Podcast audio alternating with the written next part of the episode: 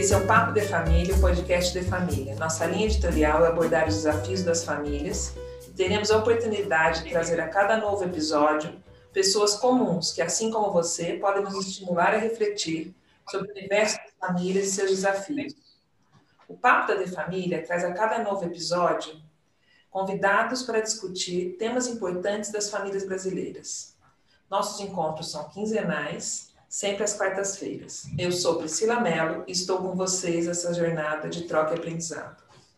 Nesse episódio, iremos abordar os desafios da educação básica, percorrendo três eixos principais: pelo olhar dos donos de escola e universidades do nosso país, pela ótica do educador e professores e pela ótica dos alunos. Como tantos desafios se fundem e se completam ao mesmo tempo. Há um bom tempo que tudo que um pai queria deixar para os seus filhos, a melhor educação que pudesse ter acesso, e muitas das vezes algo que nem ele próprio tiveram a oportunidade de ter na juventude. Quantos de vocês já ouviram essa frase? A herança que vou deixar para os meus filhos é o estudo. E aí, como fica a educação em um momento onde as escolas foram interrompidas? O que podemos esperar desse futuro próximo? Hoje iremos receber no Papo de Família Maurício Berbel e André Guadalupe. Eu queria que vocês se apresentassem. Vamos lá. Bom dia, bom dia André, bom dia Priscila. Bom dia. Ah, eu sou Maurício Verbel, sou sócio fundador da Alabama Consultoria Educacional, uma empresa que há 30 anos atua no mercado de educação básica no Brasil. A gente iniciou trabalhando com tecnologias aplicadas à educação, passamos para áreas de gestão, como marketing, finanças, e hoje atuamos bastante em fusões e aquisições e também na questão de governança, sucessão, que eu acho que é o tema que mais nos aproxima, né, Priscila? Sim. Sou um educador também, sou professor, estou em, em, sala de aula muitas vezes, tanto com alunos da educação básica como no nível superior. E sou amigo do André, que vai se apresentar. Oi, Priscila, Maurício, bom dia. É um prazer estar com vocês aqui discutindo esse assunto que é tão instigante e provocante para a gente. É, eu sou André Guadalupe, eu sou um apaixonado por educação, pela educação básica. Trabalho com educação básica há 28 anos é, sou professor de física, autor de material didático de física. É, há quatro anos como diretor do Colégio Planck, um colégio que nós fundamos em São José dos Campos, e os dois sócios, dois outros apaixonados, e com a proposta de ter uma escola com uma visão mais humanizada, mais personalizada, mais, acima de tudo, de alto desempenho. E estamos nesse desafio de, de uma situação de um cenário tão complexo no mundo, né, de trazer educação de qualidade para os nossos alunos, para os nossos para as nossas famílias. Eu também tenho uma empresa de consultoria chamada AOG, Consultoria Educacional Artesanal. É, fui aluno do Maurício. Eu, quando o Maurício começou a, a, trabalhar com marketing, eu fui aluno dele em 1998, entregando um pouco a idade aí Éramos de todo mundo. Então tenho um carinho enorme pelo Maurício, porque os, os primeiros passos do marketing educacional eu aprendi com ele e espero ter sido um bom aluno. Bom, sejam bem-vindos dois. A gente vai começar a nossa conversa aqui. E nosso episódio de hoje é ensinar a pescar ou dar o peixe. É mais fácil dar o peixe ou ensinar a pescar? Essa é a pergunta, né? Por muitas vezes queremos fazer pelo outro movimento de sair do casulo. O que a escola faz e sempre fez na formação do indivíduo? Queria dividir a pergunta com os dois. Muito bem. Bom, eu acho que, primeiro, só um parêntese bem rápido: o bom aluno supera o mestre, e o André é um exemplo claro disso. O, sobre o papel da escola, né? Eu acho que, primeiro, é legal lembrar que a escola que a gente cursou, a nossa escola tradicional, quando éramos crianças, ela tem uma correlação muito grande com o ambiente da indústria, né? É, acho legal trazer o exemplo da indústria, que a Priscila tem uma, uma raiz familiar na indústria, e, e eu gosto de fazer esse paralelo quando dou palestra para educadores e para pais de alunos. Se você observar aquela situação do aluno na carteira, cada um com seu estojinho de ferramentas, cada um na sua baia de trabalho, fazendo a mesma tarefa que a professora, a supervisora de linha, orientou, todo mundo fazendo igualzinho, pintando dentro do risco, o orgulho da professora era aquelas 40 bandeirinhas do Brasil no 7 de setembro, todas pintadas exatamente da mesma forma. Isso era a ideia, a ideia de qualidade, né? padronização. E a escola moderna, ela tem um outro desafio, completamente diferente daquele modelo de formar, né? botar na forma o, o aluno, o estudante, para que ele cumpra as tarefas de uma maneira obediente, zelosa, caprichosa, né? Mas que vai tolhendo aspectos fundamentais do, do seu emocional, da sua criatividade. Acho que o André completa bem isso uh, na sequência, mas o papel da escola foi muito transformado. E muitas vezes os próprios educadores ainda precisam um pouquinho mais de, de inputs para conseguir fazer essa transformação acontecer de fato. Né? É, Maurício, a, a, transformação que a escola me, me, incomoda muito quando alguns educadores ou mesmo a sociedade traz que a escola é muito parecida há muitos anos, né? É, acho que a escola, essa pandemia acelerou o processo de transformação, acelerou o processo de, de tecnologia, de cultura digital, mas principalmente identificou as unicidades, as, as características de cada jovem. É, fazendo essa analogia que você trouxe, quantas vezes a gente percebe que as pessoas são contratadas no mercado de trabalho pelas suas competências, mas são demitidas pelas suas atitudes?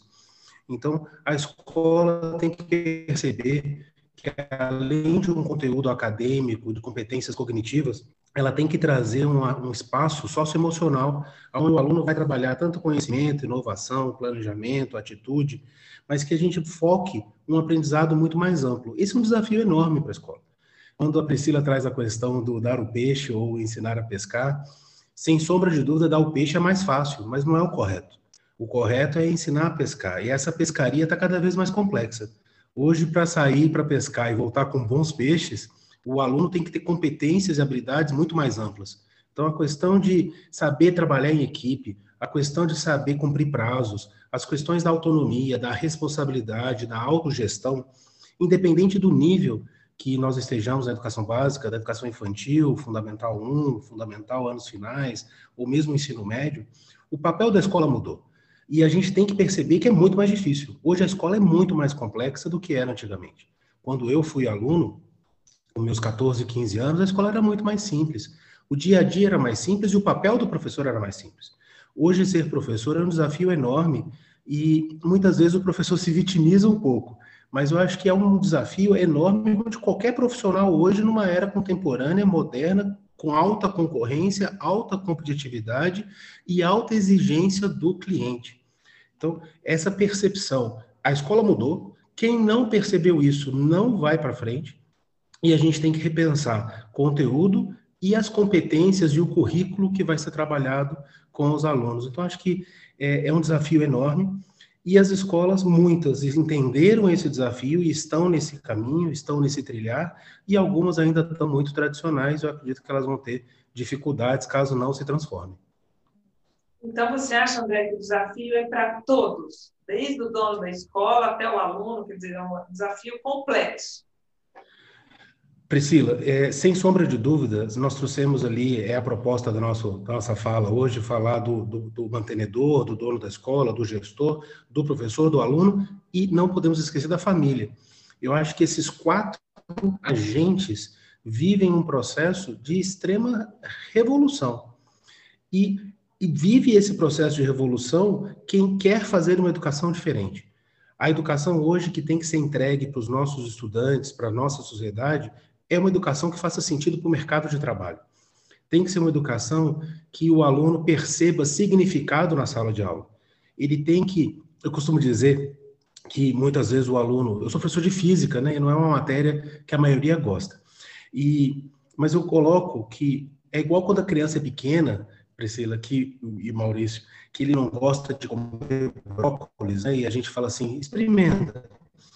E aí ele, ele vai ter resistência de provar o brócolis. A aula de física, de matemática, de história, de filosofia, de artes, de biologia, ela tem que ser preparada com muito cuidado, com muito esmero e sendo o melhor brócolis do mundo.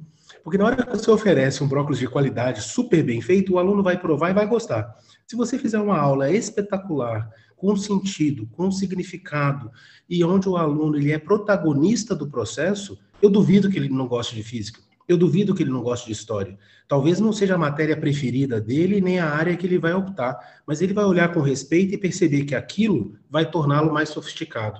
Aquilo vai torná-lo uma pessoa melhor. Aquilo vai torná-lo uma pessoa mais competente, com um diálogo melhor, com capacidade de entender melhor o mundo. Eu acho que é nessa visão que é um desafio enorme para o dono da escola, para o professor, para o estudante e para as famílias que têm que apoiar e bancar essa brincadeira toda. Posso aproveitar, Priscila? Vou pegar o exemplo que o André colocou de professor de física. Eu gosto de falar com as famílias o seguinte: quando nós éramos estudantes, a gente aprendia física para passar no vestibular. Então, a gente tinha que decorar uma série de fórmulas conseguir ler um enunciado de exercício, identificar quais eram as variáveis, que letra que era que número, substituía e chegava num resultado final, que seria provavelmente uma das cinco letras né, iniciais do alfabeto, A, B, C, D ou E. Você tinha que chegar naquela letra, assinalava que você entrava na faculdade pública e, e isso mudava a sua vida. Isso para muita gente foi um, um, uma forma aí de, de estudar física, química, etc. Mas a educação só faz sentido quando ela muda o comportamento das pessoas. Então, eu costumo dizer o seguinte: se um aluno passou na faculdade, ganhou seu primeiro carro e acertou todas as questões de física da FUVEST, ou da, do ITA, ou da Unicamp, mas ele pega esse carro e numa noite, depois de uma festa, chovendo, ele passa 160 por hora na estrada, ele não aprendeu física. Ele pode até saber que ele V ao quadrado é igual V0 ao quadrado mais 2A delta S ele faz aquela conta, chega na... mas ele não aprendeu física. Ele não tem a menor noção do risco que ele está se expondo, expondo outras pessoas, do risco de morrer. Então, ele não aprendeu física. A, a física está no cotidiano dele. Está na hora que ele não vai deixar a geladeira aberta, está na hora que ele vai andar com o carro de maneira responsável, e na hora que ele vai se movimentar com o próprio corpo dele para não ter uma lesão. Né? Se ele aprender física, ele vai ser mais saudável e ele vai preservar as outras pessoas ele vai comprar material na quantidade, ele não vai fazer economia porca, né? É, a, a, educação está no comportamento das pessoas. E essa acho que é uma grande mudança, porque aquela educação que foi forjada no passado, ela foi uma educação para tarefas muito simples da indústria. E agora não. Agora está para a solução de problemas complexos. Né? O André colocou a dimensão do mercado de trabalho, eu incluo uma dimensão da sustentabilidade né? do planeta. Quer dizer, essa é uma geração que, se não der conta de responder a esse problema terrível, enorme que nós temos, ela talvez não tenha condição de deixar próximas gerações aí, né? Os seus, seus bisnetos terão um comprometimento grave nas suas condições de vida se os nossos filhos não derem conta de transformar pela educação o seu comportamento efetivamente.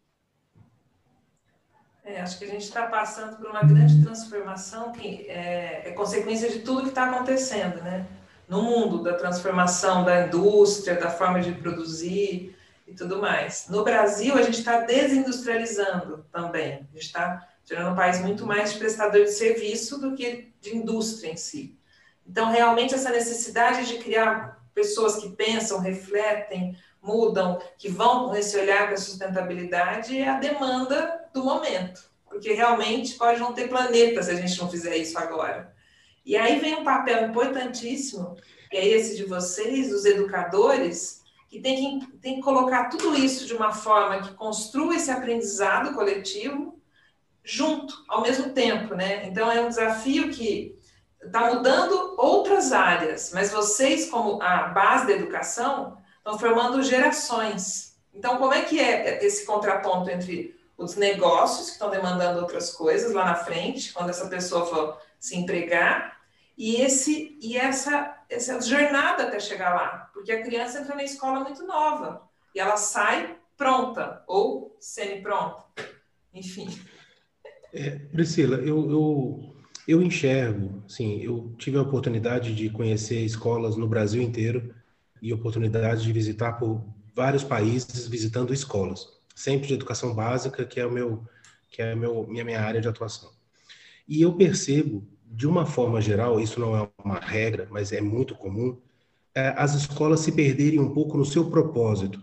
É a escola não entender exatamente o seu papel associado ou à cultura e os desejos e os anseios do fundador da escola, ou mesmo quando existe a sucessão, e aí o Maurício é especialista nisso, é, se perder esse, esse, propósito legítimo que fez montar a escola.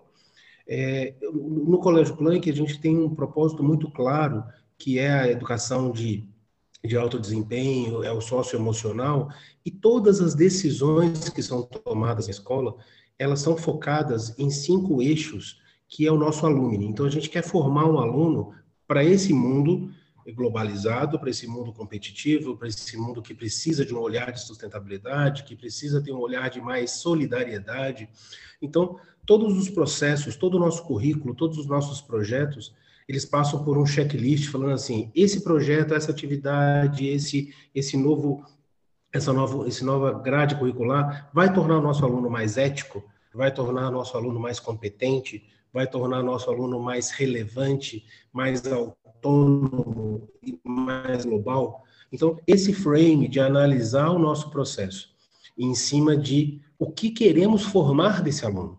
Então, não é simplesmente um aluno que tenha bons conhecimentos técnicos das disciplinas, mas que seja um aluno que teve processos de reflexão sobre a ética, que teve processos de reflexão sobre ser competente naquilo que ele faz, de ser autônomo, de ter um pensamento relevante, então a gente fala tantas vezes de fake news, de notícias, das informações virem prontas. Se esse aluno tem um senso crítico e faz pensamentos autônomos relevantes, ou seja, se não existisse fariam falta, e esse aluno está preparado para uma competição global e colaborar com essa competição global. Então eu, eu volto um passo aonde a escola tem que sair da teoria e ir para a prática tem que construir uma escola aonde olhe para o aluno, não para o mercado de trabalho hoje ou para o cenário de hoje, mas para o cenário de daqui a 10 anos, 15 anos.